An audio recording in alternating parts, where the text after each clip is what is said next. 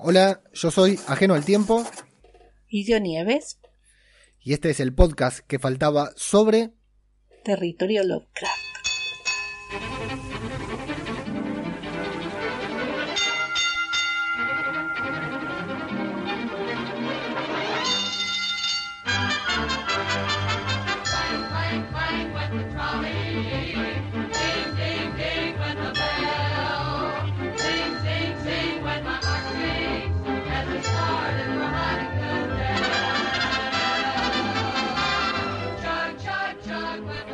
Bienvenida Nieves una vez más, sexto episodio de Territorio Lovecraft. ¿Cómo estás? Pues nada, muy bien, confinada, pero muy bien. ¿Y tú? Bien, bien, confinada como siempre, como confinado, en mi caso confinado como siempre desde que arrancamos el año prácticamente. No, todavía no, no me moví de casa. Más que hasta la esquina, nada, y no tengo, tampoco tengo planificación para moverme ni salir ni nada por el estilo. Acá adentro estamos bien.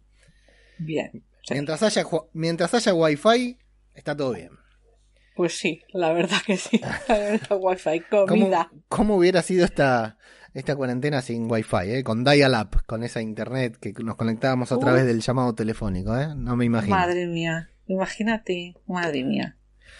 Y bueno, y cómo hubiera sido sin nuestras queridas series, nuestras plataformas de oh. streaming que nos están salvando la vida. Todo tiene una razón, ¿eh?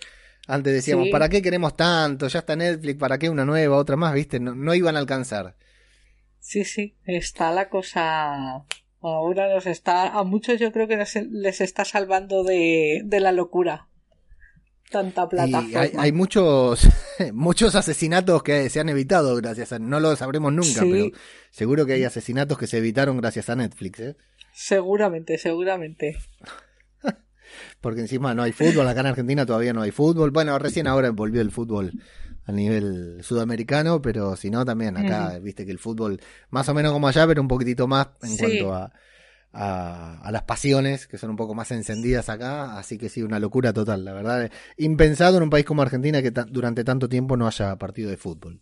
Uf, madre mía, aquí también, pero yo creo que estaban como locos por, por volver y no sé si la gente por ver el fútbol. Yo es que estoy un poco no, pero sí, sí, desconectada, pero seguro que sí. Bueno, bueno, bueno. Además con el lío que hubo con Messi que tuvieron ahí para para comentar unos, unos cuantos días. Ahí se, se, revitalizaron los portales de noticias y los deportivos. y te digo que lo que decimos de las plataformas, el nene mío de nueve años, literalmente, el otro día fuimos al cuarto y nos dijo, me terminé Netflix. No encontraba más nada para ver. Se vio todo. Está esperando un estreno y a las tres horas ya se acabó la serie. El otro día estaba esperando esta nueva serie animada de Jurassic Park y la liquidó en cuestión de horas. Es una cosa increíble como ah, están consumiendo televisión. Sí, sí. A ver. Madre mía. Bien, pero bueno, estamos acá no para hablar de la nueva serie animada de Jurassic Park, sino para hablar del sexto episodio de Territorio Lovecraft, Meet Me in Daegu. Eh, un nuevo capítulo raro, muy raro de esta serie, ¿no, Nieves? Sí, sí, sí. Otro que se sale de lo común, por decirlo así. Después, después del que vimos, te puedes esperar cualquier cosa menos esto. Eh, Seguro. Sí, sí, realmente no, no encaja en ningún lugar de, todo lo que veníamos viendo. Eh, si bien nos sirvió porque nos ya nos habían dejado guiños a esta época, a este momento, a este personaje, y bueno, estaba claro que lo teníamos que saber.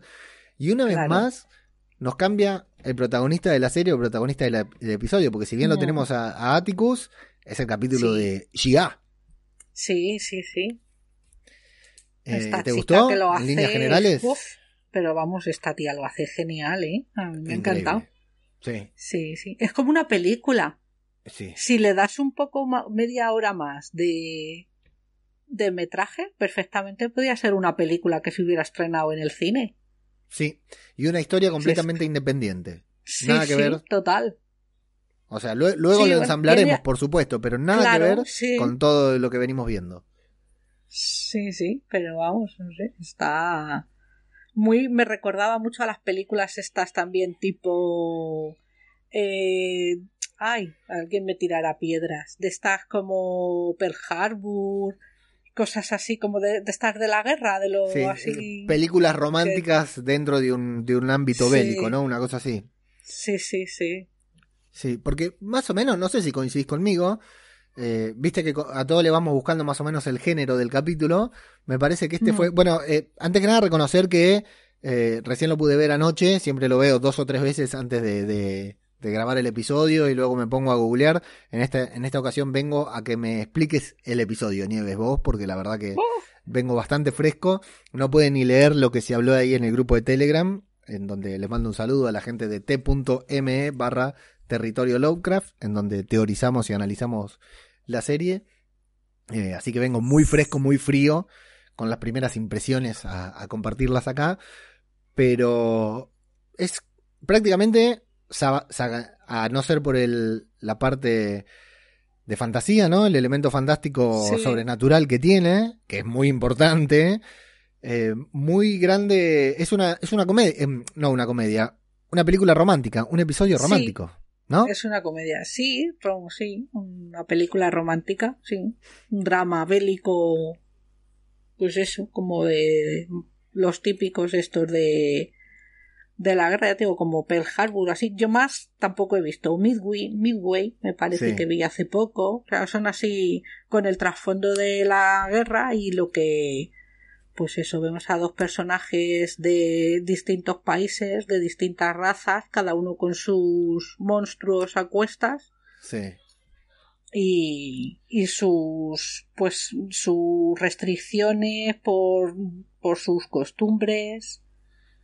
E, exacto, claro, ver cómo es la, cómo es el, choque de las culturas, ¿no? Entre incluso también aquí ya dejamos de lado el, el racismo de, de los eh, la discriminación hacia los negros y pasamos a ver lo, que es la opresión hacia, en este caso, los comunistas de esa época, ¿no? Que son también marginados, perseguidos, etcétera. Sí, sí, claro.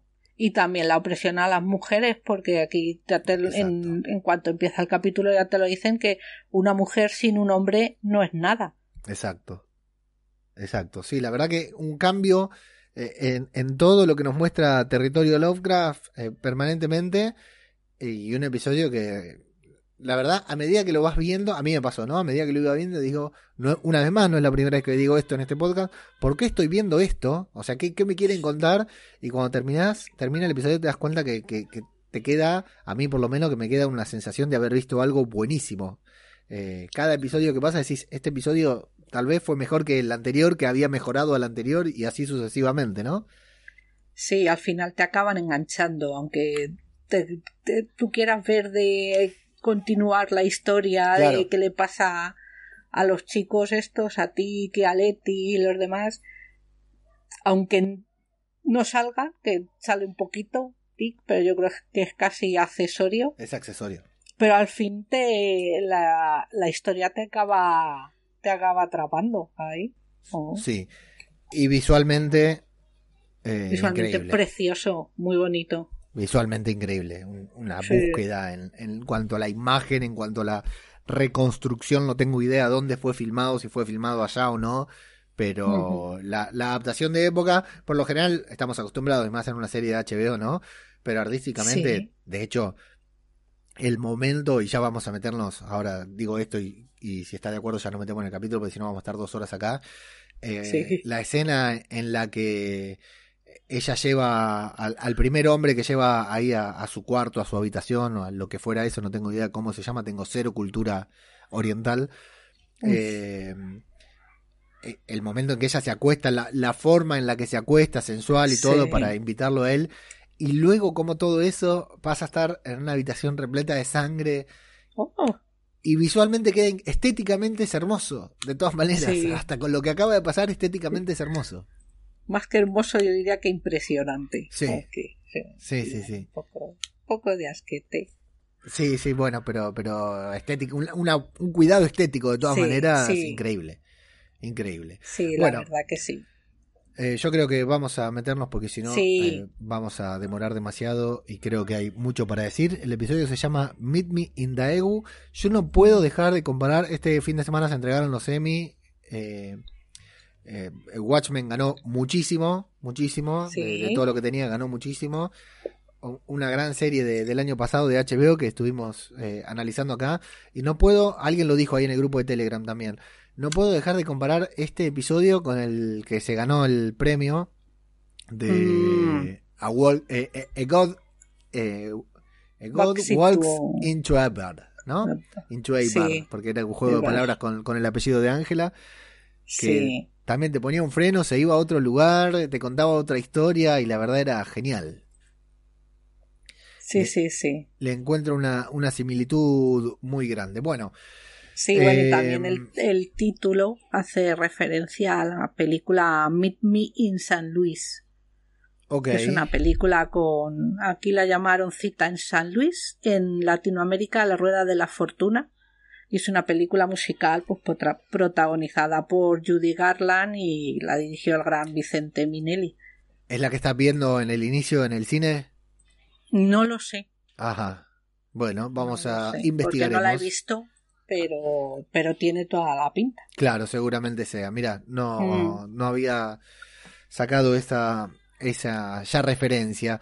Bueno, justamente nos vamos a, Corea, en donde la conocemos a Xia, que está interpretada por la actriz Jamie Chung, que muy buena actriz, muy bonita también. Sí, sí, sí. Eh, Guapísima. Sí, sí, muy linda. Y muy, con sus rasgos orientales y todo, la vi en gestos y actitudes en movimiento muy parecida a Leti.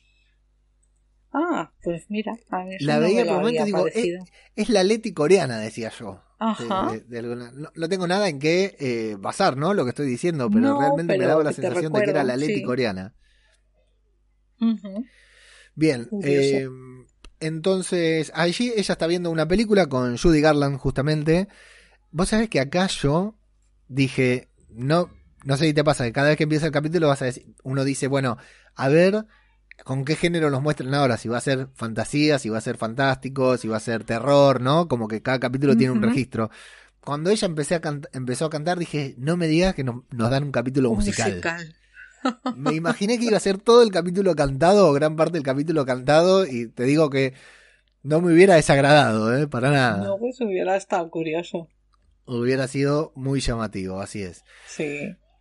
Bueno, eh, ella está en el cine, cine vacío, están viendo, por supuesto, cultura norteamericana, algo bastante raro, particular, que llama la atención. Evidentemente, muy fanática, se imagina cantando las escenas. Eh, nosotros creemos que es real y todo. Eh, y nada más, para presentarnos a una persona coreana, una mujer joven coreana, fanática de la cultura norteamericana, o por lo menos de Judy Garland. Y eh, tenemos los títulos que, que. ¿Notaste algo en los títulos esta vez, Nieves? Sí, bueno, que salían así. Yo pensé que eran unas ramas. Sí. Luego más tarde ya sabemos que son las colas del kumijo este. Y salen unas letras en coreano que no sé. ¿Qué dirán? no sé qué dirán. No, no, ninguno de los dos sabe coreano. Estuvimos, flojos para este podcast. No sabe. Sí, el título yo también me quedé pensando a ver qué será esto que nos están mostrando y bueno, después está clara la, la referencia, ¿no? Muy bueno, muy, muy, muy linda esa secuencia de inicio de cada capítulo.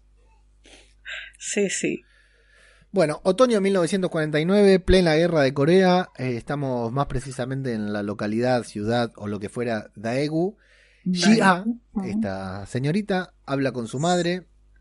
Están haciendo kimchi, ¿es la comida? Kimchi. Sí, es una comida. Yo aquí me acordé de Mari, de Duki Pink, que hace el podcast de no solo doramas y digo, seguro que ella nos explicaría ocho mil millones de cosas de esta escena. Vos, sabés que yo también me detuve a pensar en todo lo que Mari podría decir de este capítulo. Sí, sí. Recomendamos enfáticamente.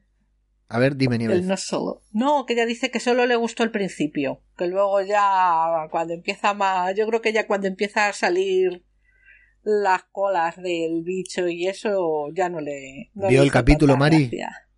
Sí, me, ah, dijo que sí, le pregunté y me dijo que sí que lo había visto. No sabía que miraba la serie, mira vos. No sabía que veía. Yo tampoco. no, yo tampoco. Recomendamos de Mari Carmen, Duki Pink, nuestra querida Duki Pink, el podcast No Solo Doramas, si alguien que escucha esto no lo conoce, un podcast en el que Mari analiza doramas que son como ficciones o las telenovelas eh, coreanas, ¿no? Japonesas, orientales, la verdad que asiáticas. Voy a reconocer que se me mezclan todos. Em, pero Mari no solo te hace una review del episodio, sino que además te hace, eh, te cuenta, se investiga la cultura, conoce mucho, primero sabe, y además de cada episodio te cuenta un poquitito del episodio, te cuenta de qué se trata, te lo analiza, pero aparte se, te, empapa de cultura oriental, de la cultura, de lo que representa cada cosa que ves en la serie y creo que es la gran riqueza del podcast, ¿no? Sí, súper curioso además. Sí, no importa qué ficción la esté, hablando, no importa si la vimos o no la vimos, lo que importa es todo lo que Mari nos cuenta que sucede alrededor de esa ficción. Tampoco hace spoilers de la serie ni nada. Exacto. Se puede escuchar perfectamente no solo dramas, muchísimo, ¿eh? Y no solo dramas, recomendadísimo. Claqueta, claqueta y acción, que si no se nos enfada Berto. Sí, claqueta y acción, un podcast muy divertido. Nieves estuvo hablando ahí de Gladiador. Sí, un gran podcast. Y de, mentiras arriesgadas. Ah, ese no lo escuché, mira, tengo que escucharlo. Solo te escuché en Gladiador. Sí. A mí me llevaron para hablar de Asesinos Natos, la gran película de Oliver Stone, y me prometieron que nunca más me iban a invitar por el bodrio que se oh. comieron. Pero peliculón. Asesinos Natos, Asesinos por Naturaleza aquí en Argentina. Eh, no solo dramas y Claqueta y Acción, los dos podcasts de Mari Carmen. Bueno, viene al caso porque eh, estamos hablando de la cultura coreana que vemos en este capítulo. Bueno, hay una, como siempre, ¿no? Cuando nos muestran algo así de Corea vemos mucha pobreza, eh, gente que realmente se las tiene que ingeniar, pobreza como tal vez nosotros nunca lleguemos a imaginar a nivel cultural, quiero decir, ¿no? sí. Y bueno, que eh, tienen poca comida y que parece que no son respetadas, no son queridas, a lo cual eh, dice, bueno, cuando yo termine de estudiar, vamos a, poder defendernos un poquitito mejor. Y la madre dice, no, tus estudios no sirven para nada, lo único que sirve es que vos traigas hombres a casa. Algo por el estilo, ¿no? Sí, sí, que al fin y al cabo te acaba un poco chocando. Sí. Vamos, a mí, a mí ya, yo ya cuando empecé ahí, a mí eso ya me chocó un montón, porque bueno, pues sí, eh, la cultura, por, por lo general, la cultura oriental, bueno, y aquí también, o sea, es, la mujer en realidad no vale nada y el que, y el que vale, el que manda y el que hace todo es el hombre. Y eso, pero traer hombres en plural a casa, eso fue lo raro, claro, eso fue lo raro porque, claro, no, le dice cuando te cases, nada por el estilo, uno rápidamente interpreta que es eso, que falta un hombre para que la casa sea respetada, valorada y ellas encuentren su lugar en el mundo, pero también, claro, le dice hombres como si el problema fuera... Yo eh, en ese punto pensé que se trataba de un tema de que no le gustaban los hombres, de que le gustaban las mujeres. En ese momento pensé que, se, que hablaba de eso, de que eh, le decía que tuviera relaciones heterosexuales. Ya, ya, ya. Eh, bueno, y Gia, sin embargo, está estudiando enfermería. Eh, vemos una clase de anatomía muy eh, explícita, ¿no? Sí. Muy bien, uno de los primeros momentos así en que empezás a, a, entrecerrar un poquitito los ojos. Mientras sus compañeras, ella no parece interesarse demasiado, o sí, no abiertamente. Yo no entendía ahí si había una rivalidad con esta otra enfermera, o qué, que hablaban sobre, bueno, de qué manera eh, seducir a un hombre, qué decirle para que se enamora, eh, quede enamorado de manera inmediata, pero ella todo lo ve a la distancia, ¿no, Nieves? Sí, sí. Yo tampoco sabía exactamente por qué.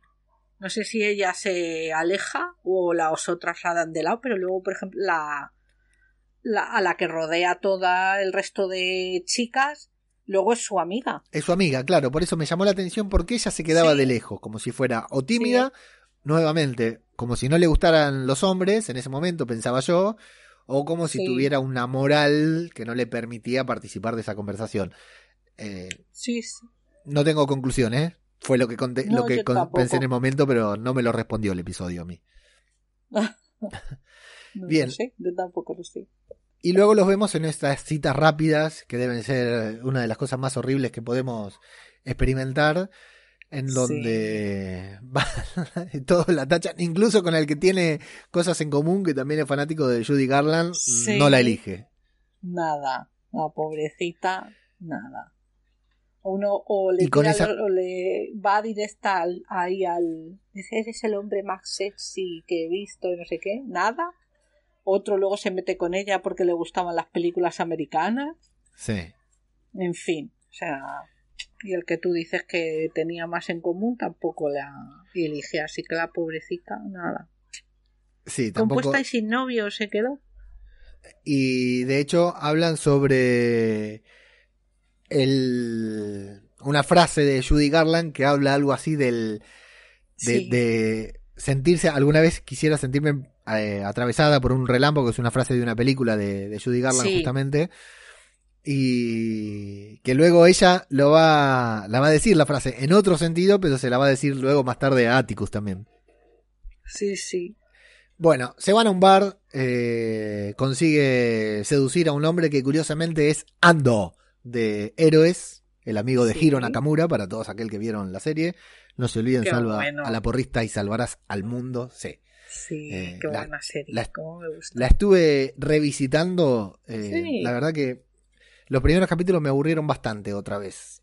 Es una serie muy que tiene pues una narrativa un tanto particular. ¿eh? Las series con que la primera temporada es que, vamos, me pareció maravillosa. Es que fue una locura. Sí, en su momento. por eso, ahora cuando la volví a ver no me pareció tan buena, pero en su momento me, nos volvió. acá en casa nos volvió no la He vuelto a ver. Oh, no la he vuelto a ver, pero mira. Sí, sí, pero en su momento fue nos volvió locos. Tenía unos mm, finales de cada episodio, una locura y bueno. Sailar, qué malo. Uf, terrible. Y bueno, y Hiro Nakamura, y en este caso este muchacho hacía de Ando un buen person muy buen personaje también. Y acá los vemos que, bueno, eh, se enamoran de y de manera y se enamoran, ¿no? Lo seduce de manera inmediata, lo lleva a la casa.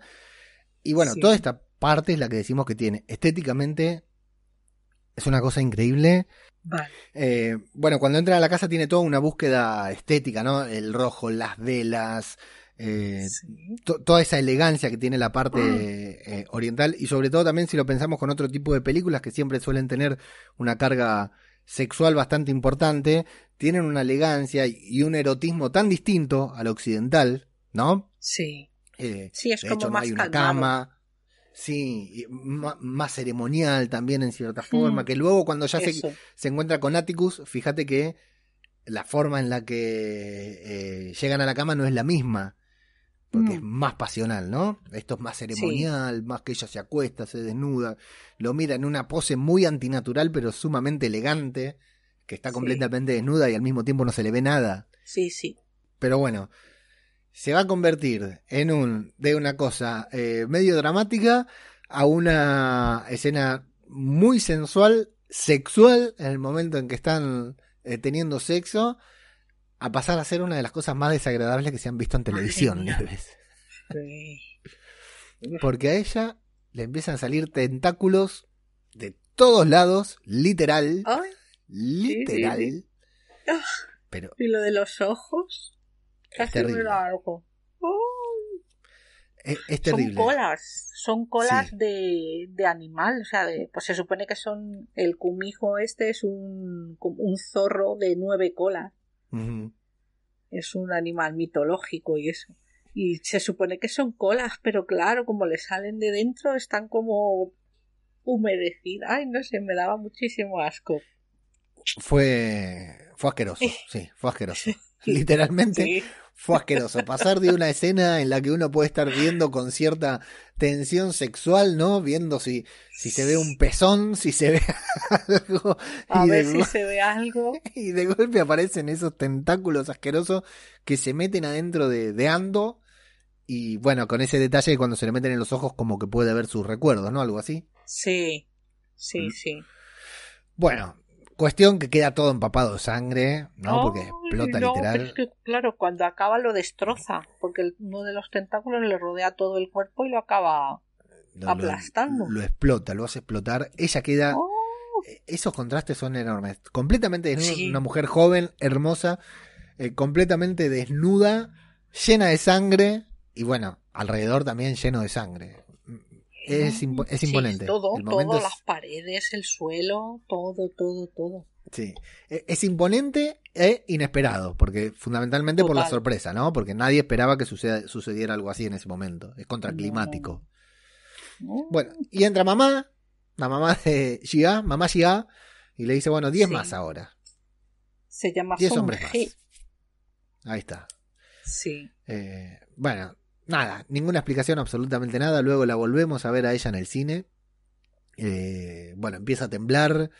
Parece que hay un terremoto, sin embargo, son nuestros amigos, los gringos, los yanquis, que vinieron a ayudar a pelear contra el comunismo, ¿sí? porque ya sabemos que el comunismo es algo que hay que combatirlo a muerte, según los norteamericanos. Efectivamente. Eh, vienen ahí a, y, repartiendo panfletos, me encantó.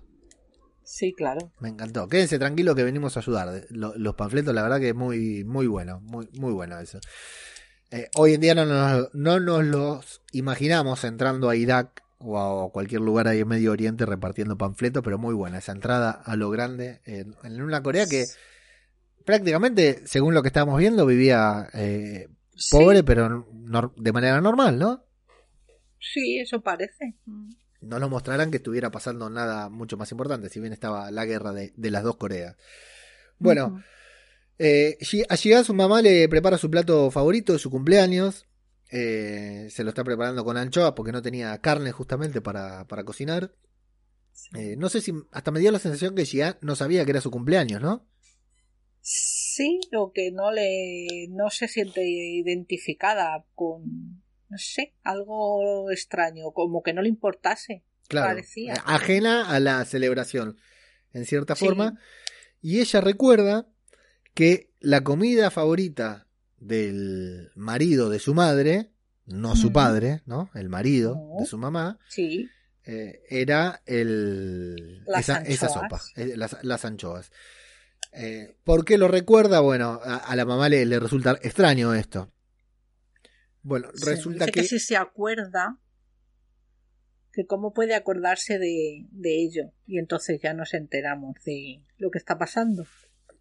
Claro, se empieza a develar un poquitito la mitología que cuando absorbe estas almas de los hombres como Ando, que a los que acaba de no solo de matar, sino que lo que está haciendo es absorber su alma, porque si no, claro, no entendemos, no se alimentó de él, no sabemos qué es lo que hizo el monstruo este, lo, que hizo Xia, porque simplemente lo mató por diversión. No, evidentemente lo que hizo acá, nos dicen, absorbe sus almas y ve sus vidas enteras, de toda la vida, en el instante eh, previo a, matarlos.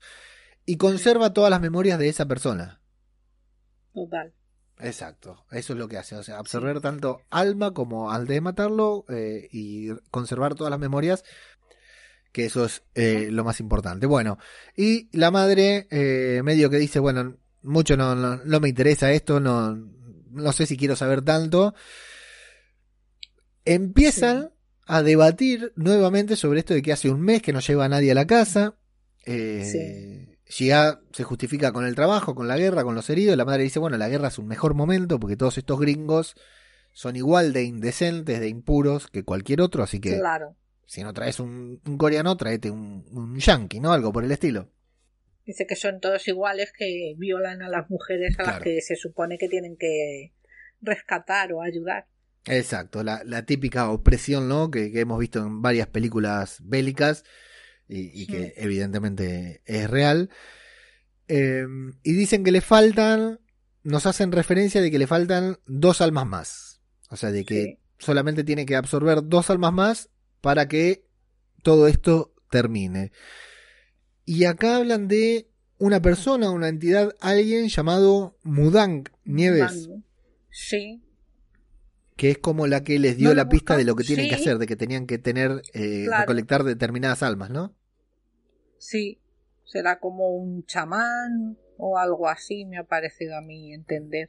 Claro, exacto, que es como la que les dio la pauta sobre esto, sobre cómo se comportaba el cumijo que necesitaba absorber 100 almas eh, para que el cumijo la eh, deje ser humana otra vez allí. O sea, entendemos, hmm.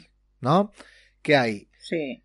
Eh, que, que, por alguna razón Xia está poseída por este Kumijo, que es esta entidad de, de, varias colas, lo que mató a, Ando, y eh, que cuando llegue a las 100 almas, como que tienen un contrato con el, un pacto con el eh, Kumijo, que cuando le den 100 almas, se va, la va a liberar nuevamente y va a volver la verdadera Xia, la hija de esta señora.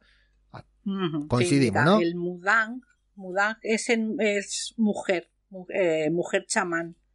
en, en el chamanismo coreano y se encarga de actuar como intermediario entre el mundo de los espíritus y los humanos. Bien, que claramente es la señora que vamos a ver al final del episodio. efectivamente. Correcto. Bueno, ¿por qué hicieron ese pacto? Nos preguntamos mientras tanto por qué hicieron ese pacto, qué pasó, cómo llegaron a eso. Bueno, son todas dudas que nos van dejando planteadas porque ellas hablan toda la conversación no desde origen, sino de, algo que, que ellas ya saben, ¿no? Que tienen en claro, en cierta forma. Sí. Pero vemos ciertos desacuerdos, digamos, entre ellas. Eh, dice que, bueno, están muy cerca de llegar a esas 100 armas, por lo cual entendemos que eh, se morfó a 98 tipos igual el cumijo este.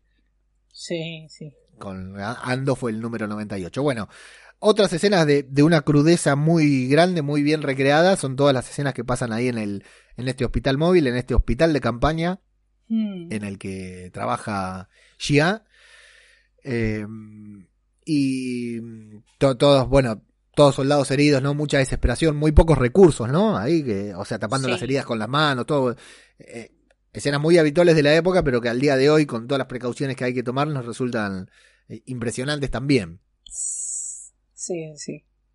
Bien, y eh, bueno, tenemos esto también de los soldados norteamericanos que no quieren ser atendidos por, por, por las enfermeras coreanas, viste, que le dice, pará, no, no me atiendas vos porque vos me vas a amputar la pierna directamente como si fueran inferiores en cuanto a conocimientos, ¿no?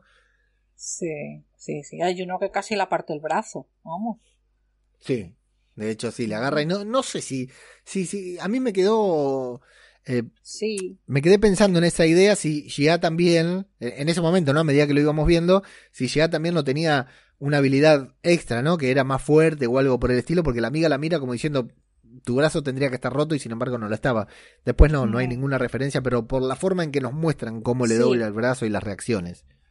A mí también me lo pareció. Claro. Luego de eso no hay nada, pero tal vez podría ser. Bueno, y el tema es que Gia había visto a su amiga. la amiga aprovecha para toquetearla un poquito más. Quizás. Bien, sí. Ahora que lo decís, me cierra algo que viene más adelante. Sí, es cierto. No lo había pensado. No lo había pensado y ahora que lo decís. La sujeta la, yo creo que la sujeta la mano un poquito más de lo que sería algo, más que cortesía profesional. Sí, sí, sí, se nota, se nota. Muy bien. Muy interesante. Bueno, Xia, eh, aquí vemos a la amiga de Xia, que se llama Yonha, según tengo acá en el guion, Nieves. Sí, Yonha. Bien, Yonha. Eh, que hablaba con. Cuchicheaba ahí con alguien, le pregunta si, si eran pareja, dicen que no. Eh, de hecho, ella se, se ofrece a darle un, hacerle gancho, como decimos acá en Argentina, a, arreglarle una cita. y bueno, y ahí hablan con la con Yonha, Shiha y Yonha hablan sobre lo que los padres quieren para los hijos, ¿no? Sí. Sí, porque el chico este es comunista y Xia dice que los de su tipo no le gustan a, a la madre y es que no le gustan los comunistas. Entonces aquí descubrimos que John Ha es comunista. Claro, exactamente. Que, es, al fin y al cabo todos son iguales. Que claro, que no hay que discriminar, lo que dice básicamente que no hay que discriminar a alguien que eh, por ser diferente. Yo en ese momento lo agarré literal creyendo que hablaba de los comunistas, pero claro, ahora por la forma en la que hablan y este detalle que me das vos, claro, tenía que ver con, al, puede tener que ver con algún sentimiento que John Ha haya tenido para con Shiha también. Efectivamente. Claro. Muy bien, Nieves, te felicito. ¿eh? A mí se me había pasado de largo completamente. Bueno. Hombre, es que también te lo ponen así un poco porque, a ver, le ponen así mm, acariciándola y la cámara se fija bien. O sea, que como diciendo, fíjate en esto. Sí, sí. Que aquí, no sé, o sea, te lo ponen un poquillo así. Que se te puede pasar, sí, perfectamente. Sí, sí, realmente. Realmente. Bueno, eh, sucede que ahí, ahí mismo ahorcan a un comunista a la vista de todos, nadie hace nada. Sí, no sé si será el, el mismo con el que, que estuvo hablando antes Jonja. Mm, me parece que lo hubieran mostrado un poquitito más, ¿no? Realmente no, lo mostraron ni en una ocasión ni en otro. Lo cierto es que matan a un comunista, lo festejan, nadie hace nada. Eh, John Ha se pone muy mal por eso también y marca que los norteamericanos se reían. Sí. Y bueno, entendemos que Shiga seduce a un soldado y se lo lleva. Se miran así un poquito y luego se ve ahí todo. Nos ahorran. Nos ahorran el momento Los tentáculos. Que eso también estuvo bien, Nieves, ¿eh? porque luego va a haber otra escena de tentáculos y tal vez hubiera sido demasiado, porque ya no tiene sorpresa, ¿no? ¿no? No hace falta, no es necesario tampoco. Ya lo sabes. Te ve que se miran y luego ves toda la habitación cubierta de sangre y vamos, o sea, no hace falta que te, te lo enseñen, ya se sabe lo que ha pasado. Ahora, lo que sí me, me sentí mal por la madre de, de Shiga limpiando toda esa sangre con un trapito. con, una, con, una manguera, por lo menos. Nada, que limpie ahí bien. bueno, ahí empiezan a hablar y empieza un debate muy interesante, muy interesante, muy fuerte, muy pesado también. Sobre los tipos de amor. Claro, porque Shiga dice, tu marido a mí me quería, eh, lo vi en sus recuerdos cuando lo mató, o sea, nos enteramos de que mató a, no a su padre, sino a su padrastro en cierta manera. Marido. Sí, a, su padrastro. Eh, la madre no quiere que hable de ese tema, dice, no, yo de eso no quiere hablar, sin embargo, ella sigue hablando. Eh, la madre dice que su marido, este hombre, había lastimado a su hija. Entendemos que abusó, que la violó, ¿verdad? Evidente, sí. Sin embargo, Shiga dice, él me quería. Yo lo vi, yo lo sentí. Cuando absorbí su alma, sé que él me quería. Sí. Y en venganza a que el hombre... E, es, terrible todo esto. En venganza a que el tipo em, abusó de su hija, fue a hacer este pacto con la Mudan mm. para que invoque al, al Shiga, al Shiga no, Shiga es ella, al ¿Cumijo era? Al Cumijo. Al Cumijo para matarlo. O sea, en lugar de matarlo ella a cuchillada, fue a invocar un demonio ancestral. Para que lo, pero para que lo mate la hija. Para que lo mate la propia hija. Es ella la que lo mata. Ni siquiera ella, claro, se lo hizo matar a la propia hija, exacto. No, sí, sí. Y ahora el tema es que Shija lleva tanto tiempo con el cumijo adentro que prácticamente no es Shija. Es el cumijo, básicamente, ¿no? Sí, Sí, también la madre la, inculca mucho como que ella no es humana, que no tiene sentimientos. Entonces ya acaba convenciéndose de que ella no tiene sentimientos. Hay una cosa muy extraña ahí entre lo que dice la madre y lo que siente Shiga, porque nosotros todo el tiempo la vemos como si fuera una persona normal, salvo porque le salen tentáculos de los agujeros. Sí. Eh, tiene, de hecho, empezamos el episodio viéndola cantar una canción de Judy Garland en el cine, o, soñando con eso, ¿no? Por lo cual, qué más sentimiento que una película te cautive, te emocione, la quieras cantar, la quieras bailar y quieras convertirte en esa persona. De demonio, nada. Eh, y acá, sin embargo, la madre le dice, bueno, pero vos no sos mi hija, vos sos un demonio que está dentro de mi hija. Y al mm. mismo tiempo, Shiga es como que se debate entre si es una humana o no lo es, ¿no? Me da. E, es algo más o menos así. Sí, claro, si te han estado diciendo durante. Si tienes un monstruo dentro, y cuando te pones así, te salen tentáculos de las orejas. Y, y te han estado diciendo durante un montón de tiempo tu madre que no eres humana, que eres un monstruo, que no tienes sentimientos, pues algo se te queda, al final te lo acabas creyendo. Y fundamentalmente Shia no quiere convertirse en humana. Le falta tomar un alma, ya mató a 99 personas, le falta tomar a uno más. Dice que la mayoría eran, eran malvados, entonces ella no se quiere convertir en humana porque tiene dentro de su cuerpo la memoria de 99 personas, de 99 almas, y no, no quiere, no, no le interesa, se quiere quedar así como está. No, no quiere matar a nadie más, ¿verdad? Para, para no convertirse en humana en cierta forma. Sí, yo creo que también ella se siente un poco, tampoco quiere matar a nadie. Mm. Sí. Aunque sea por volver a ser humano. Claro. Bueno, a la madre no le agrada, por supuesto, esa, esa, esa idea. Eh, no sé si es en la misma escena o en otra que Gia está cantando una canción, una canción de cuna. Sí, en la misma. En la misma escena. Y la madre dice, yo te enseñé esa canción, ¿ves? Vos sos mi hija. Ahí está mi hija, que se acuerda de la canción que yo le canté. Y, es terrible porque Gia le dice que esa canción cantaba cada vez que el marido la, la violaba. O sea, eh, su padrastro cada vez que la violaba, eh, ella cantaba esta canción eh, y lo vio. Y ella se acuerda, mm. claro, porque lo vio en los recuerdos de él, que no recuerda a su madre enseñándosela. Claro, lo que recuerda es lo que él recuerda de haber vivido junto a ellas. Claro. Bien, y fundamentalmente lo más fuerte de todo esto es que Xia acusa a su propia madre de haberse ido a vivir con ese hombre porque sabía que el hombre las iba a aceptar por Xia, para poder hacer lo que quería él con Xia, para poder abusarla, para poder eh, violar a la hija de la mujer a la que estaba aceptando vivir en su casa. O sea, fue como un pacto de conveniencia. Y ella la madre lo permitió.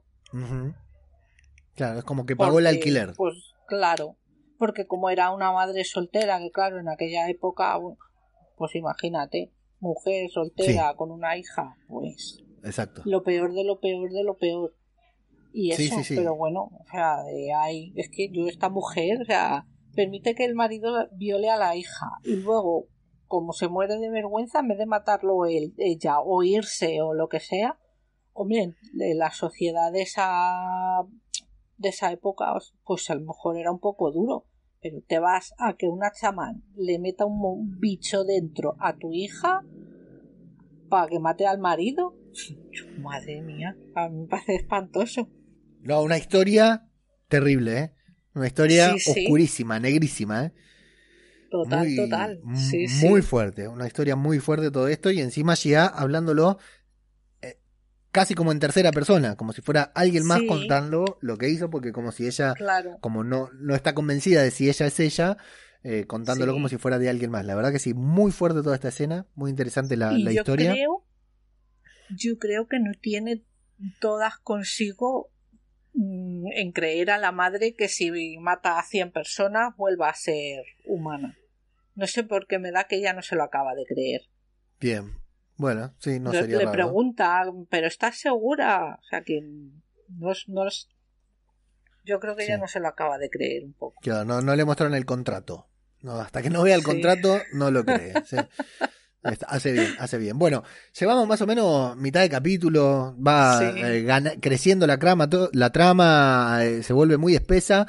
Y territorio Lovecraft, hasta acá, nada, no porque hasta acá la serie lo que hace en este capítulo es meternos en una historia de Corea, en una historia de, una persona, en una historia que, bueno, entendemos ya cuando aparecen los tentáculos la primera vez, decimos, bueno, sí que es territorio Lovecraft esto, pero nada que ver con nada y sin embargo la historia resulta sumamente apasionante, ¿no? Sí, sí. Pero bueno, se va, va a haber un crossover con territorio Lovecraft en este spin-off porque van a, bueno, están en el en, el en un campamento, en un control de carretera, no sé, las traen en un camión a unas a varias enfermeras, entre las que están Xia y Jongha, las traen de muy mala manera. Es un, es un campamento americano, no es de Corea. Eh, y las acusan de ser espías comunistas, por lo cual claramente pensamos en Jongha. Y así, sin más, empiezan a matar de a una hasta que alguna confiese quién es. Y bueno, muy fuerte, no muy fuerte, sino para nosotros muy raro, el momento ese en el que se le traba el arma y el que lo viene a ayudar es nada más ni nada menos que Tic, con una expresión en su rostro completamente opuesta a cualquier otro gesto que le hayamos visto a Tic, ¿no? Sí, sí, totalmente impasible. Sí, y de hecho él mismo le dispara a la enfermera que está al lado de Xia. Es muy impactante la escena porque venimos empatizando mucho con Tic en la serie. Claro. Y verlo en, y verlo en esa función, la verdad que fue raro. Sí. La verdad que sí. Luego están por matar a Xia y John Ha confiesa que, que no es ella, que, que ella es la. que, que no es la, la, espía, sino que Jonja, ¿eh? Qué quilombo con esto los nombres, espero que se esté entendiendo algo. Por suerte todos los que vieron, el los que están escuchando esto ya vieron el capítulo. Bueno, se la llevan y ya queda ahí gritando y desconsolado. Todo esto transcurría en otoño de 1949. Nos vamos al otoño de 1950, un año después. Cuando llega en el hospital, lo ve a Tic, que está herido en la cabeza. Está bastante castigado, le dieron con todo. Y no puede leer porque tiene los anteojos rotos, por lo cual para una persona que leía mucho es dramático el hecho de no poder leer, ¿no? Sí. ¿Qué libro está leyendo Nieves, por supuesto?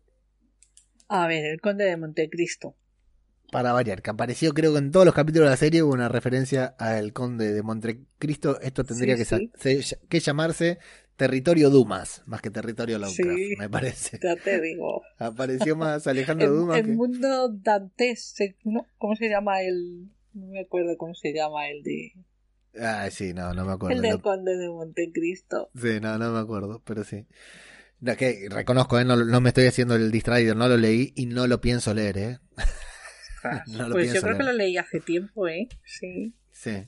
No, no, yo por suerte no, no lo leí. Me encanta la historia, ¿eh? La historia es apasionante, pero no, no, ya no lo leí. ¿Has visto las películas como... Las películas, las series, claro, así es, así es, como se hace. Eh, bueno, eh, entra en crisis ella porque está viendo al hombre que... A uno de los tipos que... Por eso, hasta acá es muy humana ella, muy sensible como para creer que es un monstruo, ¿no? Sí. O sea, realmente yo veo a Shea cada vez que la veo. Eh, entonces, en consecuencia, dice voy a tomar a, mi, a mi último alma, porque bueno, ahora sí, claro, no quería matar a más personas, como decíamos, ¿no? No quería sí, eh, condenar a nadie. Que se encuentra, claro, hasta que se encuentra con este que ella lo ve como un monstruo todo lo que nosotros creemos que haríamos en caso de tener algún poder, alguna, eh, alguna habilidad de este tipo, de, de, de, cobrarle factura a los malos, ¿no? Claro. Ahí está. El tema que llega se va a encontrar con que Tic, a pesar de ser un soldado muy obediente, un asesino sin escrúpulos cuando está uniformado, es un muy buen tipo, que la quiere ayudar a hacer la cama, cuando ella quiere hacer la cama, que le pide que le lea el libro, que es un tipo atento, amable, simpático. Hablan sobre el conde de Montecristo. Ella le cuenta el final, pero es el final de la película, el final de la adaptación, que se ve que no era una adaptación muy fiel. Así que él le, dice que vea el libro. Luego se van a volver a encontrar en el jardín eh, de ahí del hospital, en donde Tic está con un mm. soldado que, que también nos muestra esta particularidad de ser considerado extranjero en, en ambos lugares, ¿no? debe ser oriental viviendo en Estados Unidos y igual que no se encuentra en, en ningún, ningún sitio el chaval. Claro. De hecho en Estados Unidos lo reclutaron, fue está en la guerra obligatoriamente, lo cual sí. lo que muestra también, ¿no? Eh, la diferencia esta de de cultura, porque ella le dice, pero ¿por qué si no te interesa la guerra, si no te sentís norteamericano, por qué venís a combatir acá esta, esta cosa de, no comprender, ¿no? A una nueva cultura, cuando le dice si, si conocen a Judy Garland y ella le dice, pará, yo soy negro, y, o sea, yo soy oriental y él es negro, ¿cómo no hay forma de que tengamos contacto con esta persona? No, solo pueden tener contacto con ella siendo su mayordomo o su chofer. Claro. O sea, de sirvientes, por decirlo así. Así es. Y bueno, eh, se da toda una charla que a Gigal agarra desprevenido, porque claro, esperaba encontrarse justamente con un monstruo y no con, con una persona tan eh, simpática como Tic, ¿no? Que, le habla de igual a igual, que la trata bien, que se interesa por ella, le pregunta si vio más películas. Eh, ella le dice que bueno, que tendrían que quedarse en, Corea si no les gusta vivir como, como viven en, en, en Norteamérica. Y, y Tickle de hecho le dice, bueno, vos te, vos te tenés tu escapismo en el cine, eh, nosotros, yo me tuve que, venir a, a, la guerra porque, claro, los libros de hecho son un vínculo para con su padre, lo unen más que alejarlo. De hecho continúa leyendo el libro favorito de su papá. Quiere saber por qué es lo que le, le gusta tanto a su padre de ese libro. Ya se lo lee el libro porque el problema era ese que Tick le pidió que, le leyera el libro y le, le, cuentan el final, le cuentan, le va contando, le, habla un poquitito de Montrose, de por qué le gustaba el libro, todo. Eh, Tick le cuenta que no se habla con su padre, fundamentalmente. Y Gia empieza a abrirse para con Tick, no solo accedió a leerle el libro, sino que empieza a contarle que también eh, el, problema que tiene con, la madre, que quiere que se convierta en algo que ella no es y no siente. Sí. Y empieza esto de que se empiezan a pseudo enamorar, ¿no? Que Tick le empieza a decir, bueno, a mí me gusta como sos. Un poco. Mm. Bueno, aquí también tienen ahí, porque Gia le dice que, que no pueden dejar que los miedos los definan y el mm. le dice que es un buen consejo y ya le dice que se lo dijo su mejor amiga. Claro. Y dice, me gustaría conocerla y claro, ya se queda así, si es que tú te la cargaste. Sí. Listillo. Eh, para recordarnos también que Gia tiene un objetivo para con Tig, ¿no? Claro, claro, efectivamente. Que no es solo una, una relación amorosa, digamos que como que se está prestando, pero bueno. Eh, hay en el, en el tienen una cita en, sí, o sea, eh, claramente es como que se empiezan a enamorar, o eso nos hace creer ya a nosotros y a Tic también. Muy lindo toda esta puesta en escena que hacen en el, en el campamento, ¿no? Sí, con la niebla, sí, sí, sí. Y después, bueno, la hacen, la hacen entrar como si fuera una prostituta, porque era la única que, podía entrar en una base norteamericana. Que, que falsa moral, falsa disciplina, ¿no? Los, los coreanos no podían entrar a menos que fueran prostitutas. Claro. Es, es terrible, bueno. Y ahí la verdad que genial porque hicieron, ella está un poco asustada, nosotros también no sabemos qué es lo que va a pasar, ¿no? Sí. Y bueno, le hizo, ahí le, puso un, cine para, para que uh. puedan ver la película juntos. De hecho, hay una mención al tío George, que es el que le mandó la película, parece. Hay una mención al, al libro que escribía el tío George y nos vuelven a recordar que era. Sí.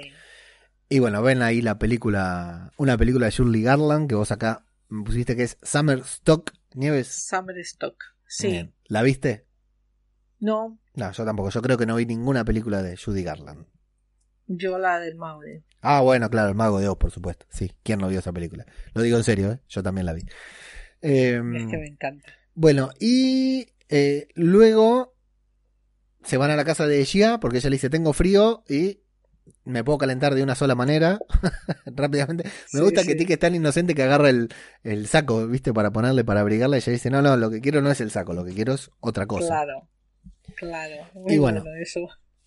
Está muy bien. Bueno, empiezan a tener... Eh, eh, eh, acá lo que decía yo, cuando fue con Ando al principio del capítulo estuvo muy ceremonial, muy oriental. Y acá ya es más occidental porque están besándose desenfrenadamente, ¿no? Como estamos acostumbrados a ver en las películas norteamericanas, por supuesto. Claro. Y vamos a descubrir que es la primera vez de Tick, va a ser la primera vez de Tick. Sí. Se me hace que no se la va a olvidar nunca, Nieves. No. la primera vez, Tick. que la va a recordar de por vida, ¿eh? Se va a acordar día, fecha, hora, con quién. Aquí hay, aquí hay un poco de tus interruptus. Sí. Pero lo hago bien. Sí. La verdad que sí. Luego va, bien la cosa. Exactamente. Bueno, eh, acá lo que pasa es que Tic eh, empieza a abrirse con Gia porque claramente está enamorado. Eh, que le, cuenta que hizo muchas cosas malas, que hizo cosas. Bueno, le cuenta primero que es su primera vez y ella le dice, bueno, tranquilo, yo no. Y, y él dice, no, pará, porque yo te quiero contar. Hice muchas cosas malas, hice cosas muy feas que me gustaría olvidar y vos me ayudás a que yo las olvide. O sea, cada vez que estoy con vos, vos ves todo lo bueno que hay en mí y eh, resulta muy fuerte también porque llegué a este punto de matarlo y de matarlo violentamente, ¿no? Para eso lo llevó, no para ah. otra cosa. Sí, sí, sí, claro.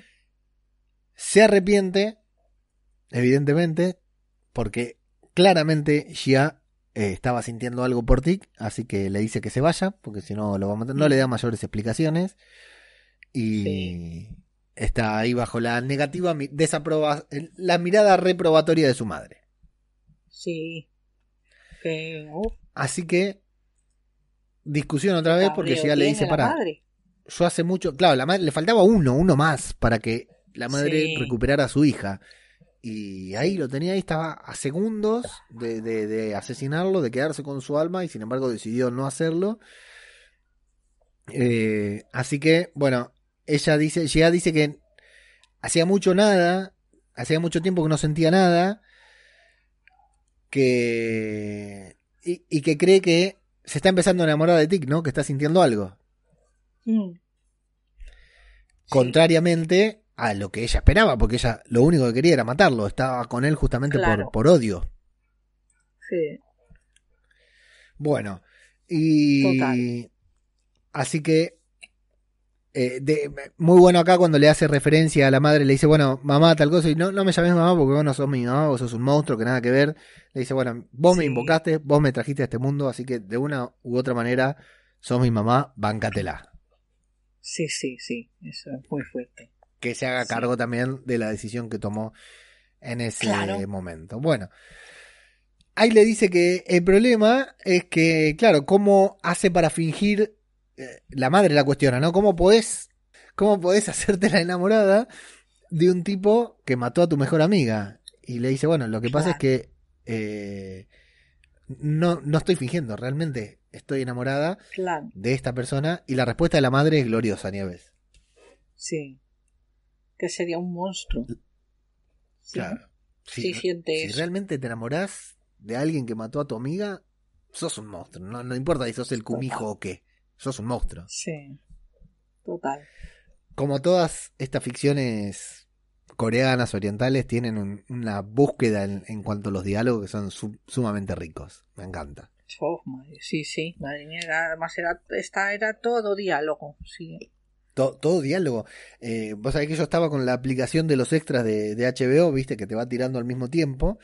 Y como sabía que no iba a tener tiempo de hacer un, un revisionado, quería ir leyendo los extras y me había perdido mitad de capítulo. Los terminé abandonando porque realmente me perdí entre que uno no está acostumbrado al idioma, que por ahí en el inglés puede reconocer algo, era diálogo tras diálogo en este capítulo, sí.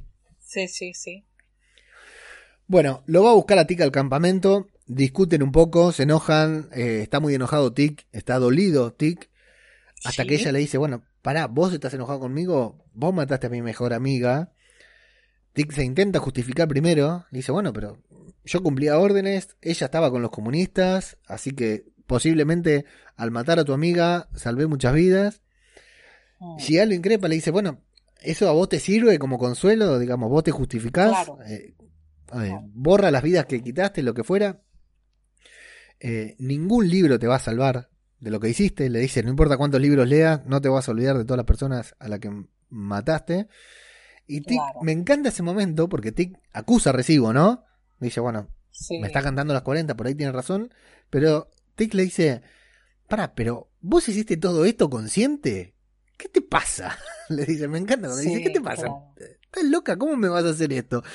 Yo soy un hijo de puta, pero vos sos peor con lo que. Porque hiciste. Porque, claro, porque entiende que Gia planificó todo. Claro.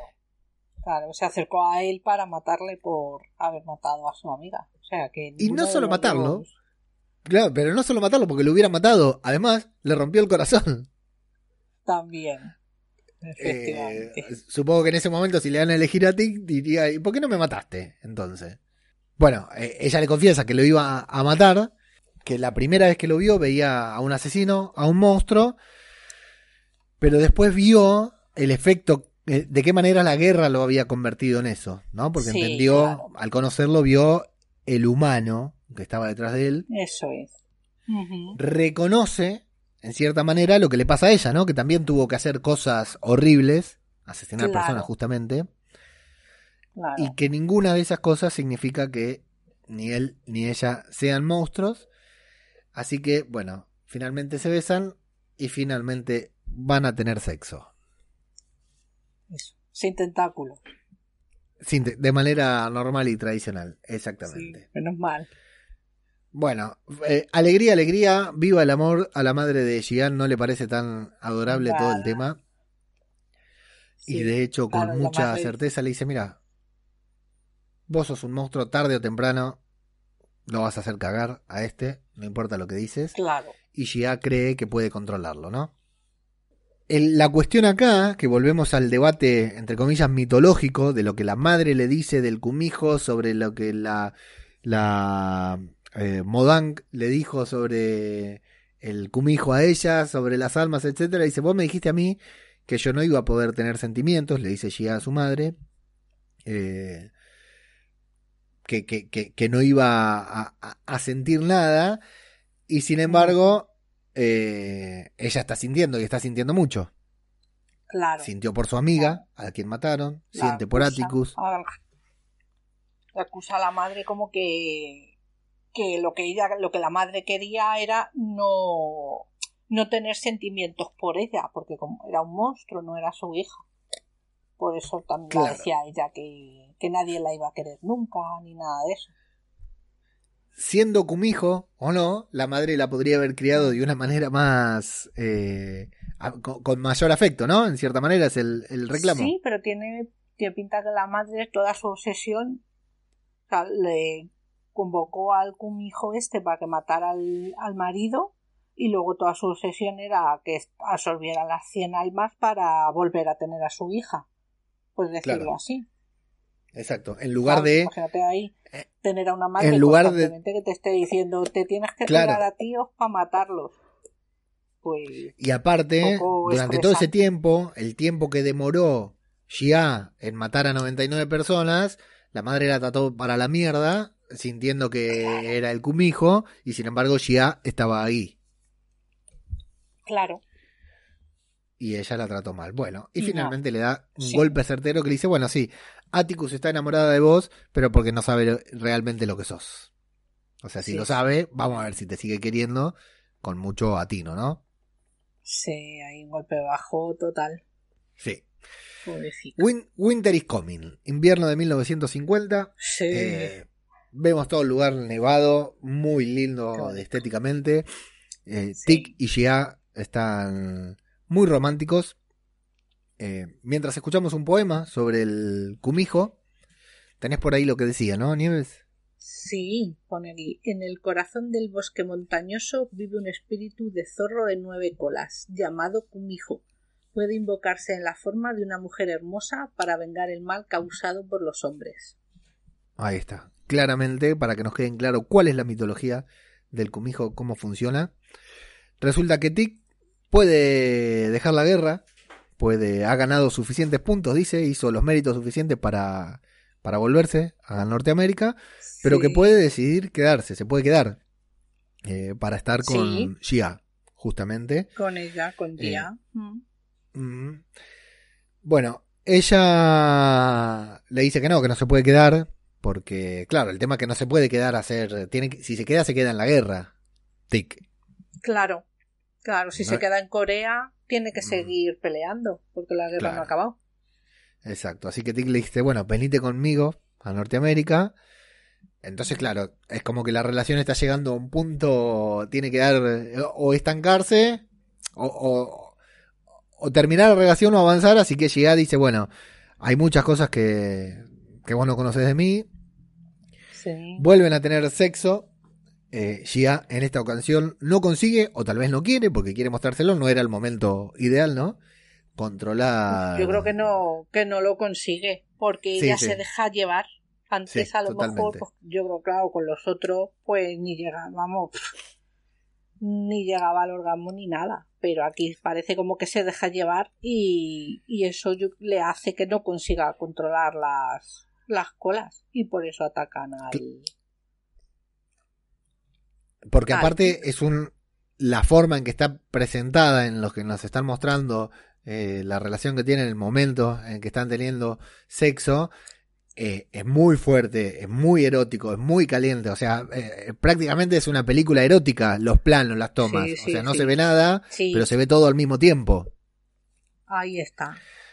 Sí, sí, es una película erótica, al límite de ser una película, una escena pornográfica, digamos por, por, por porque no se ve nada, pero está filmada de una manera como se filman las películas eróticas, tal cual para que, que nos transmita toda la pasión que realmente están sintiendo uno por el otro, que están entregados. Y bueno, eso hace que salga el cumijo, lo agarre a Tic por todos lados en una escena increíble nuevamente. Dice, otra vez no, pero si ya la pobre está intentando agarrarla, que no salga. Sí. Bueno, tenemos escenitas cortas, ¿no? Cuando se le mete los tentáculos en el ojo. Eh, lo vemos a lo vemos a Tic con su madre. Lo vemos a Tic siendo golpeado por Montrose. Vemos varios momentos de la guerra, en guerra, de, de Tic. Sí. Torturando a su amiga. Finalmente, ella eh, consigue retirar los tentáculos o antes. Sí. Porque también vemos escenas que son como del futuro de Tic o del presente de Tic, ¿no? El sí, el futuro. ¿Qué, vemos ahí, y el Bueno, no, porque estamos toda, estamos ahora en el pasado de lo que nos está contando ahora la serie. Claro. Por lo tanto, ya lo que está viendo es el futuro de Tic. Que claro, a los otros no les veía el futuro porque los mataba, entonces no tenían futuro. Exacto. Pero bueno. como ha sobrevivido, pues sí tiene. Y el pobre Tic, madre mía, se queda traumatizado. Sí, porque vemos eh, el, autobús a Chicago, la vemos a Letty. Sí, Y luego vemos a Tic. Como en, atado a una máquina o algo y que se, como que se muere. Sí, con sangre por todos lados. Y bueno, mm, eh, sí. una escena que no vimos nosotros en la serie. Me llama la atención que la veamos a ah, Letty en su futuro, ¿no? Entre tantas otras cosas que podíamos ver, la vemos a Letty. Bueno, no es para menos. Claro, para Sí. Muy asustado, Tic agarra la ropita, así como está con la mano, y se va corriendo, cual amante. Total, total. Sí, sí, claro, te imagínate. No es para menos. no es para menos. Bueno, eh, y ella, le, dice que... Gritando que no vuelva a casa. Sí. Que no, que no vuelva a Estados Unidos, claro. Que no vuelva a su casa, que se quede. Porque si no va a morir. Está desesperada ella. Le cuenta lo que es, le dice soy un cumijo. Eh, pero bueno, Tick eh, se va, se retira, se fue corriendo, no escuchó nada, no quiere saber nada de nada. Madre mía, qué horror. Imagínate. Sí. Sí, sí. Eh, y, aparte me llama mucho la atención cómo termina de golpe la escena. O sea, pasa esto y dice, no te vayas, qué sé yo, tal cosa, listo, no hay más conversación, no hay más nada, no lo vemos más a ti, listo. Terminó el capítulo, salvo por la escena que, que continúa, en la que, bueno, vemos un paisaje nevado con cerezos. Escuchamos un poema que es, eh, son, ¿sabés qué es esto, Nieves? Mira, te voy a tirar un datazo. La voz que escuchamos en toda esta escena, en la última escena, es la, es la propia Judy Garland Oh. que eh, durante los últimos años de su vida, escúchate esto, se dedicó a grabar podcast, cuando no existían los podcasts. Oh. Grababa su propia voz contando, en lugar de escribir un libro, desconozco si de esto salió un libro, si eran apuntes para un libro o qué, pero Judy Garland cantaba sus, narraba sus, la, historia de su vida, se grababa narrando la historia de su vida y esas grabaciones están disponibles ahí para que las escuche todo el mundo. Oh, pues lo está eh, buscando por lo, cual, encontrado, Después ahí en radiobabel.com vamos a dejar un enlace y lo vamos a pasar en el grupo de Telegram ah, también con porque se pueden escuchar todos estos audios en inglés, claramente, ¿no?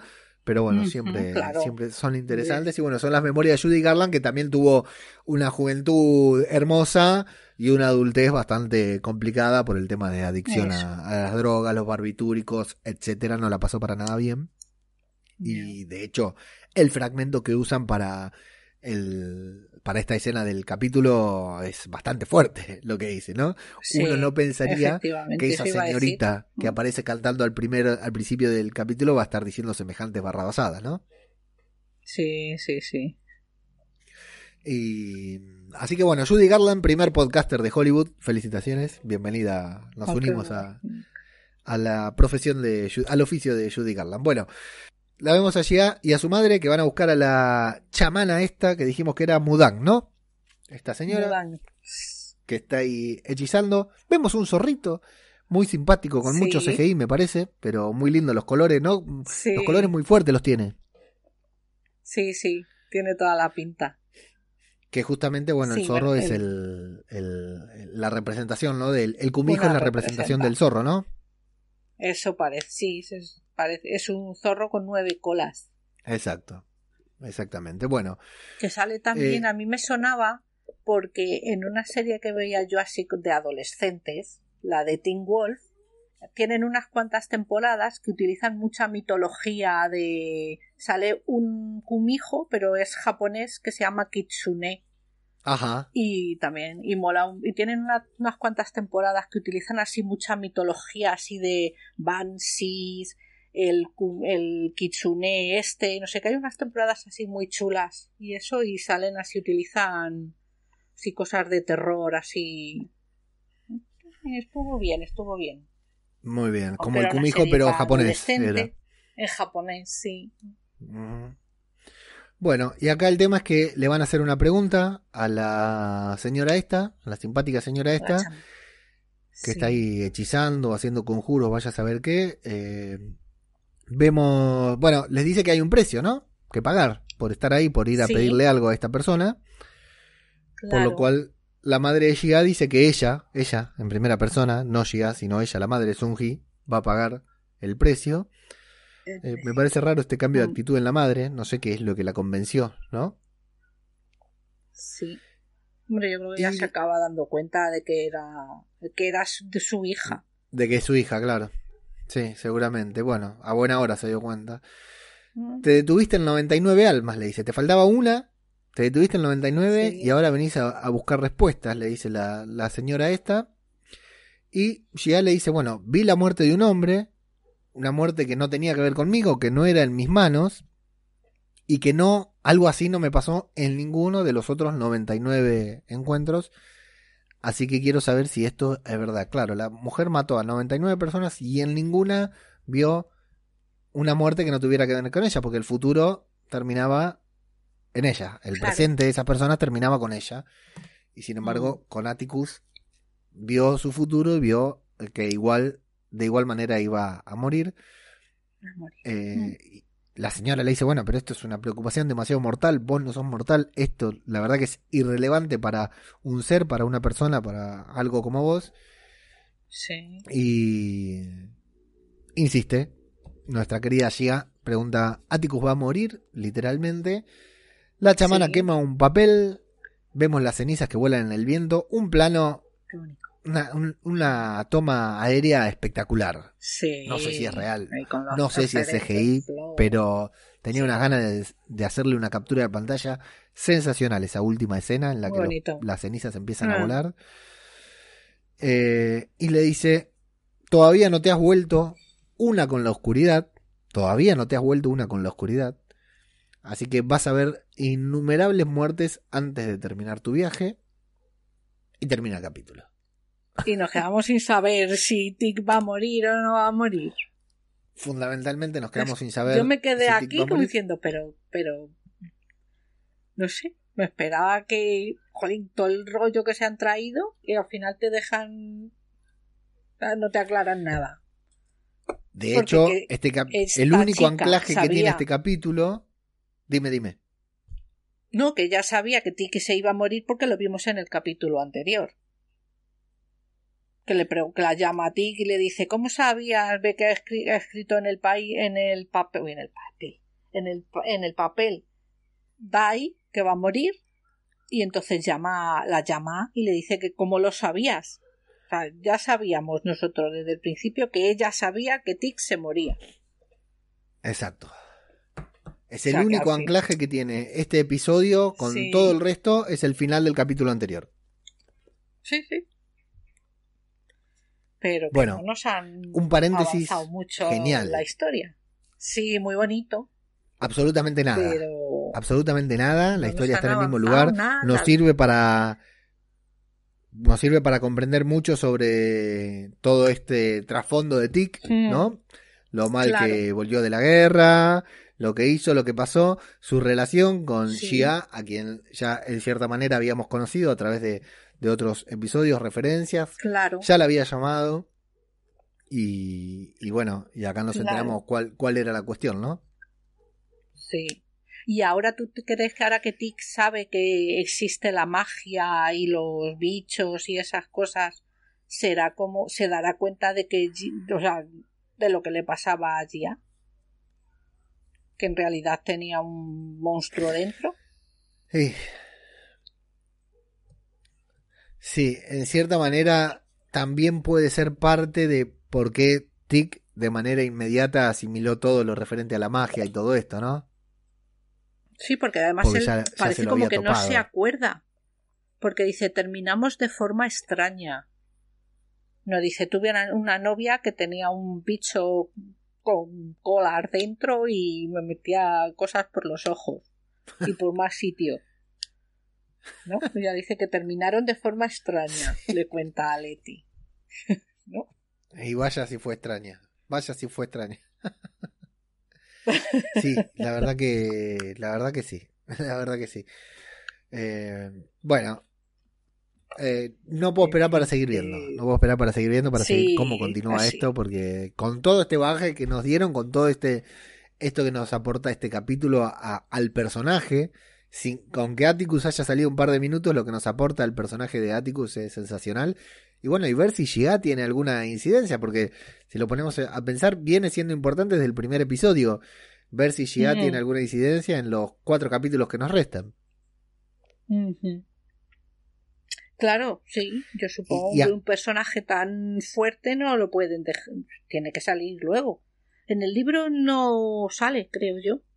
Toda esta parte no sale en el libro. Tengo entendido que todo esto no forma parte del libro, que fue escrito directamente para la serie. Sí, sí, no, de hecho no se la menciona. Eh, la verdad que es genial. Voy a empezar ahora el capítulo de Hipólita, o sea, no me lo voy a leer porque creo yo que el próximo capítulo la vamos a disfrutar. Así que me esperaré. Bien, eh, vuelvo a decir, vuelvo a insistir en algo que ya dije en otros podcasts, en otros programas muy una artísticamente muy arriesgado cada uno de los episodios de Lovecraft Country parte eh, en parte esto es lo que hace que la serie no le guste a aquellos que no les gusta la serie, ¿no? Porque es una serie muy particular, que te cambia de registro. Vos no sabés si los domingos a la noche, o cuando sea que ves la serie, si te sentás a ver una serie de terror, una serie de aventuras, una serie de suspenso, un drama de época, la verdad que no sabés con qué te vas a, a sentar, pero bueno, me parece que por lo menos hay que reconocer que para hacer una serie de esta envergadura es bastante eh, arriesgado eh, la, búsqueda de recursos, la amplitud de recursos artísticos que, que, ejecuta la serie. Me parece muy interesante. Sí, bueno, por lo menos no te, no te aburres, no cada vez te pone unas cosas distintas que yo creo, supongo que eso será lo que a los que le gusta hace que le guste más y a los que no le gusta hace que la detesten más todavía. Sí, sí, sí, sí, sí. Sí, sí, coincido y me parece... Eh, me parece de, lo más interesante que tiene la serie es esto, no, no, no haberse agarrado, haberse animado a ejecutar así. Mira, estaba viendo el IMDB, el primer episodio tiene 8.5 de calificación, el resto ninguno llega a 8, y este episodio, Meet Me and Daego, tiene 8.6 de calificación. Con 503 mm. votaciones nada más por el momento. Eh, así que, pero puntaje bastante alto por el momento. Como si fuera uno de los mejores de la temporada. Sí. Muy bien. Es que, I Am se llama el capítulo siguiente. ¿eh? Cuidado. ¿Eh? ¿Qué? I Am. I am se llama el capítulo siguiente, sí. Bueno, Yo he visto un poco el tráiler y me ha gustado, tiene muy buena pinta. Yo todavía no lo vi, así que vamos, oh. vamos a ver. Eh, bueno, no hice, por cuestiones operativas, no hice encuesta en Twitter ni en Instagram, así que nos vamos directamente a los comentarios de Facebook, de Facebook, de Evox, ¿te parece? Sí, claro, aquí los tengo. Aquí la primera, nuestra queridísima Cris Albalá, que dice Pole, la campeona, la primera. Ahí está. Siempre. Y viene Miss Love Cats, que ya se registró. Dice, muy bueno, sí señor, y viva el ruido de la piel cayéndose. Uy, muy bueno también. qué mal lo pasamos en el capítulo anterior. El capítulo anterior. Con nuestro sí. sí, Michelle Jazmín. Creo que este fue el capítulo que más me gustó. Las actuaciones son magistrales. Lo del tipo que se saca la camisa y es negro no me había, no me había dado cuenta. La mejor escena fue la del taco. Me pone un zapatito. Bien Evox ahí que ahora permite emoticones. Sí, sí, ya era necesario. Por data, me voy a indignar si no aparece más William ahora que sabemos que es Cristina porque pajera ante todo. Sí, sí, yo también quiero que salga más Chris William. Muy bien. Y que salga así sin remera. Qué tipo elegante, William. Eh, bueno, recordemos que hasta aquí todavía estamos hablando del episodio anterior, del 5. Para no variar, dice Ángel Pito, nuestro querido Ángel Pito. Dice, para no variar, destaco la escena de jincamiento entre la Leti y el Ati. Pero me di cuenta de una cosa la actriz que hace la parte blanca de la hermana fuertecita, a ver, la actriz que oh. hace la parte blanca de la, hermana fuertecita es la misma de la guardiana de la torre en el capítulo, ah sí, el capítulo de la mansión. ¿Hay una incógnita en ello o simplemente le dieron otro papel y no hay nada más? Y un puntazo lo de la sueca y el sueco que en lugar de ir a Albacete, como dice la canción, están metida la una en el otro. ¿Qué, qué búsqueda, qué, qué amplitud de recursos tiene Ángel Pito también para, sí, sí, sí. Para los comentarios. Yo creo que el hecho de haber sido, o sea, que la, la mujer está blanca sea la misma que la guardiana, quiere decir que, o sea, que necesitas una persona física para convertirte en ella. O sea, que el doble del William está por ahí escondido. Bueno, bien, me gusta. eso creo yo. interesante, interesante. Sí, sí, sí, sí. Y ahora tenemos aquí un comentario de nuestros queridísimos marcianos que dice muchas gracias por vuestras palabras, Leo y Nieve, cracks. Hombre, cracks vosotros. Madre mía, me va a parar. Yo acá me voy a arriesgar, ¿eh? Me voy a arriesgar y le voy a mandar un saludo a Yocasta Lara. Porque Ay, qué rica es. Este comentario se me hace que viene. No, no, no, no veo a, a, Gonza y a José dejando comentario acá. Así que me imagino que Shock tiene tener. Con todo lo que hace Shock debe tener la contraseña y pasó por acá a comentar. Un abrazo enorme. Así sean Gonza, eh, José, Chevy, eh, Shock o cualquiera de los marcianos. Me estoy escuchando el podcast. Vamos a hablar otra vez de la red marciana eh, me estoy escuchando el podcast de mm, La Red Marciana, en el que está Shock. Le voy a pedir disculpas a las otras dos chicas, pero no me acuerdo el nombre. Ya me lo voy a aprender. Eh, sobre The Third Date, el tercer día. El podcast se llama Aislados y sale dentro de eh, el After Show de la Red Marciana. Dentro del feed del After Show está el, el programa Aislados, que es de la serie El tercer día que vi el primer capítulo la semana pasada y me volvió completamente loco. Uh, da mucho miedo, yo es que no sé si verlo. Eh, no, no da mucho miedo, pero da mucha incomodidad. Todavía no da miedo, da mucha incomodidad. Da mucha incomodidad. Es un capítulo de una serie que vos decís, ¿por qué van ahí? ¿Por qué hacen esto? No pasa nada, pero vos te estás dando cuenta que hay algo que no es como te lo quieren mostrar. Muy, muy incomodidad, mucha incomodidad, como dicen las chicas de Aislados. Ajá. Eh, folk horror, muy así del estilo Midsommar y ese tipo de películas y otras tantas series. Recomiendo mucho la serie y recomiendo mucho el podcast Aislados, que hasta ahora publicó dos episodios y bueno, en estos días sale ya el segundo capítulo de The Third Date, que son solamente seis y tiene una narrativa y estética muy particular también, así que lo, recomiendo. Eh, y bueno, así que le mandamos un saludo a toda la red marciana, grandes amigos y eh, un podcast muy referente, muy interesante. Y tenemos a Cris Albalá que vuelve para decir qué tal Nieves Leo. Genial escucharlos como siempre. Yo ya me he visto el 5, otro capitulazo, cada vez me gusta más. Disfruto mucho los distintos estilos y cómo toda la historia va tejiéndose. Seguimos con muchas preguntas, con ganas de análisis. Saludos, un saludo muy grande a Cristina Albalá.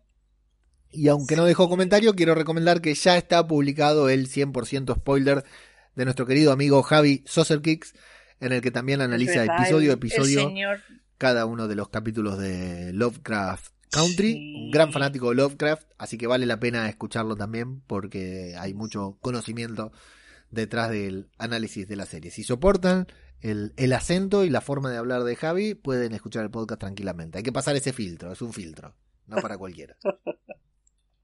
Le mandamos un saludo. Y el señor que le hackeó la cuenta no ha tenido tiempo para dejarnos ningún comentario. No, porque está grabando, está grabando a full. Ahí no sé, acabo de ver que me acaba de arrobar en un, en un grupo de Telegram ajeno, también diciéndome que me ganó, que, que publicó antes que yo, Será para, meterse, para meterse contigo. sí. Estáis dedicado a, adelantar al resto de podcasters. A adelantarnos a todos. Bueno, y eh, recomendar como siempre que estamos aquí mismo en este feed, estamos siguiendo también, al igual que Javi en 100% Spoilers, la serie de The Voice. Yo todavía no la veo, pero eh, pueden encontrar el podcast que faltaba sobre la primera mitad de la segunda temporada de The Voice. Sí. Con Flavio, Gaby y próximamente Pablito también, que ahí se suma al equipo nuevamente. Y eh, no puedo dejar de mencionar, bueno, Jonathan Mayors, el actor que hace de Atticus, que va a formar parte del universo cinematográfico de Marvel, casi seguro interpretando un personajazo como es Kang el Conquistador. Y aprovecho para meter el oh. spam de Marvel que salió el tráiler de la serie WandaVision y le oh, dedicamos un podcast en podcast cinematográfico de Marvel para eh, analizar frame a frame un tráiler que dura un minuto veinte. Eh, estuvimos una hora analizando y ya estamos preparando la segunda parte del análisis porque nos quedaron cosas afuera. Así que Madre si les gusta Marvel, y si les gusta las teorías que ninguna se va a cumplir, pueden escuchar también ahí podcast cinematográfico de Marvel. Con Bibliocracia, ¿algo para contar, Nieves? Pues bueno, estamos preparando ahí un programa de mi querido Stephen King, a ver si grabamos.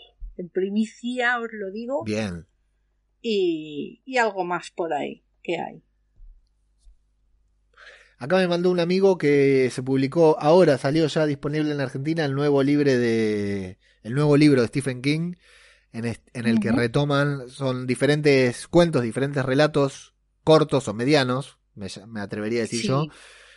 Eh, y la protagonista de uno de ellos es Holly Gibney. Sí. Este personaje que ya apareció en Mr. Mercedes, en The Outsider. Y había rumores en su momento de que este libro nuevo que sale estoy buscando a ver si encuentro el nombre, eh, iba a ser el eh, libro que... ¿Cómo? Perdón. Si sangra, o déjalo sangrar. En inglés es If It Bleeds. Perfecto. Bueno, supuestamente de ahí sale la historia que van a esta historia de Holly Gibney que van a utilizar para el sí, la nueva serie de, de Outsider. Sí, se están preparando un montón de cosas de Stephen King porque también van a hacer, están haciendo una serie de muy apropiada de Apocalipsis, el libro de Apocalipsis, el Capitán Trotamundos, o sea que se estrena a final de año o por ahí, o sea que vamos, de Stephen King siempre hay adaptación a cine, a, a series, últimamente más. Quizás se dé eh, más para series. Es ideal para series, es ideal para series. Mm.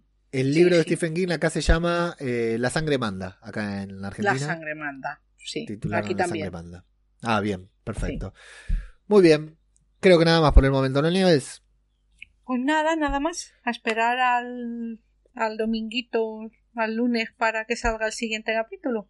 Así es, eh, t.me barra eh, t.me barra territorio Lovecraft, en donde pueden unirse a la conversación y hablar con mucha gente muy desquiciada sobre esta serie y otras cosas también, pero fundamentalmente sobre esta serie.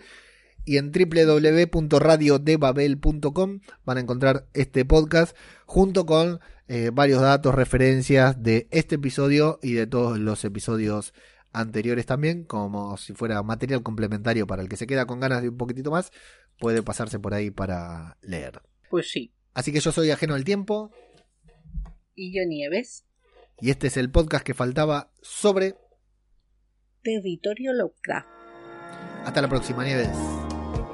Hasta la próxima, Leo. Saludos.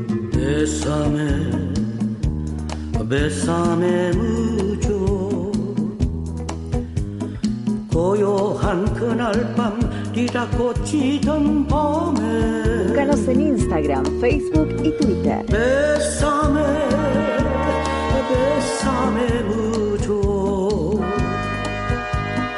네가 꽃 향기를 나에게 전해다오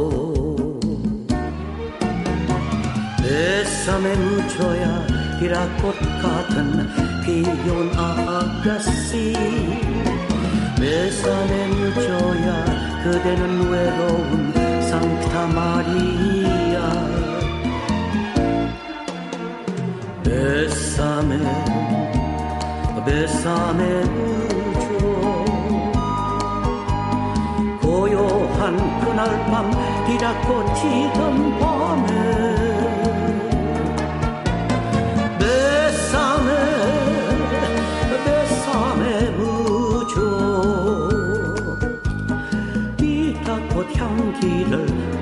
개청해다오.